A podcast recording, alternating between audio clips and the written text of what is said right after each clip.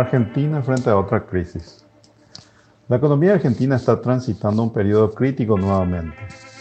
A los grandes desequilibrios macroeconómicos ya existentes se suman el fuerte impacto de la sequía en las exportaciones agrícolas y una discusión sobre la dolarización de la economía en medio de la campaña electoral. El último informe del FMI presentado a fines de marzo, en el marco del acuerdo vigente con Argentina, describe la situación de la economía y la evolución esperada por ellos.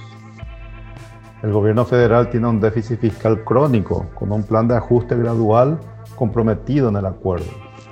Según el FMI, para el 2023 se proyecta un déficit fiscal primario del 1,9% del Producto Interno Bruto, que sumados a pagos del servicio de la deuda por 9% del Producto Interno Bruto, resulta en una necesidad de financiamiento de casi el 11% del Producto Interno Bruto.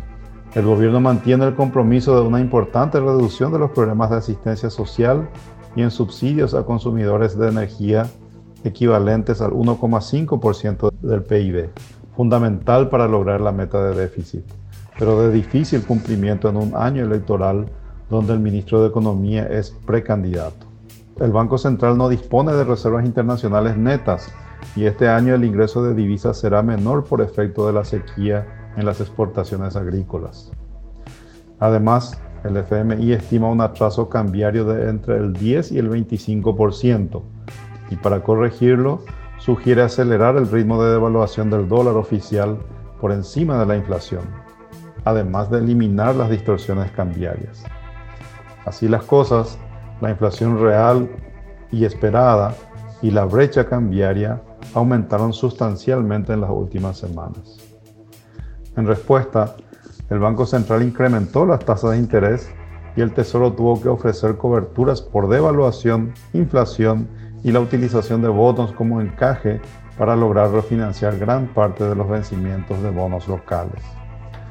Pero esta combinación de factores sigue representando una alta vulnerabilidad a ataques especulativos contra el peso cuya devaluación irá acelerándose en los próximos meses y aunque es poco probable aún, no podemos descartar una hiperinflación. Por otro lado, el candidato presidencial Javier Milei plantea la dolarización, un cambio irreversible del régimen monetario como un atajo para bajar la inflación de manera rápida y evitar el largo periodo que requiere un plan de estabilización para ganar credibilidad una idea atractiva considerando la historia económica argentina, pero de costosa y difícil implementación.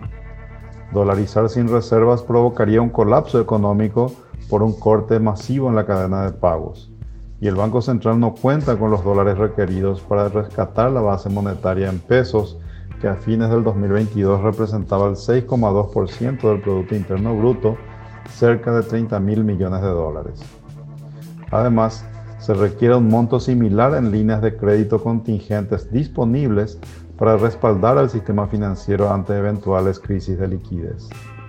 Sin embargo, si bien la dolarización impide el financiamiento monetario del déficit, ella no resuelve la irresponsabilidad fiscal de los gobiernos, causa última de la inestabilidad económica. Además, hay que considerar las pérdidas en concepto de señoriaje y las implicancias de no disponer de política monetaria propia para mitigar los ciclos económicos y el impacto de choques reales internos y externos en la actividad y el empleo, aunque sea de escasa eficacia en el caso argentino, dada su falta de credibilidad por el abuso de sucesivos gobiernos. Y, en el contexto actual, esta discusión agrega incertidumbre y especulación respecto al valor de rescate de los pesos, reduciendo aún más su demanda que ya viene en picada aumentando el riesgo de una hiperinflación. Los próximos meses serán muy difíciles para los argentinos, también para los países vecinos que ya venimos sufriendo el contrabando por efecto de su política cambiaria.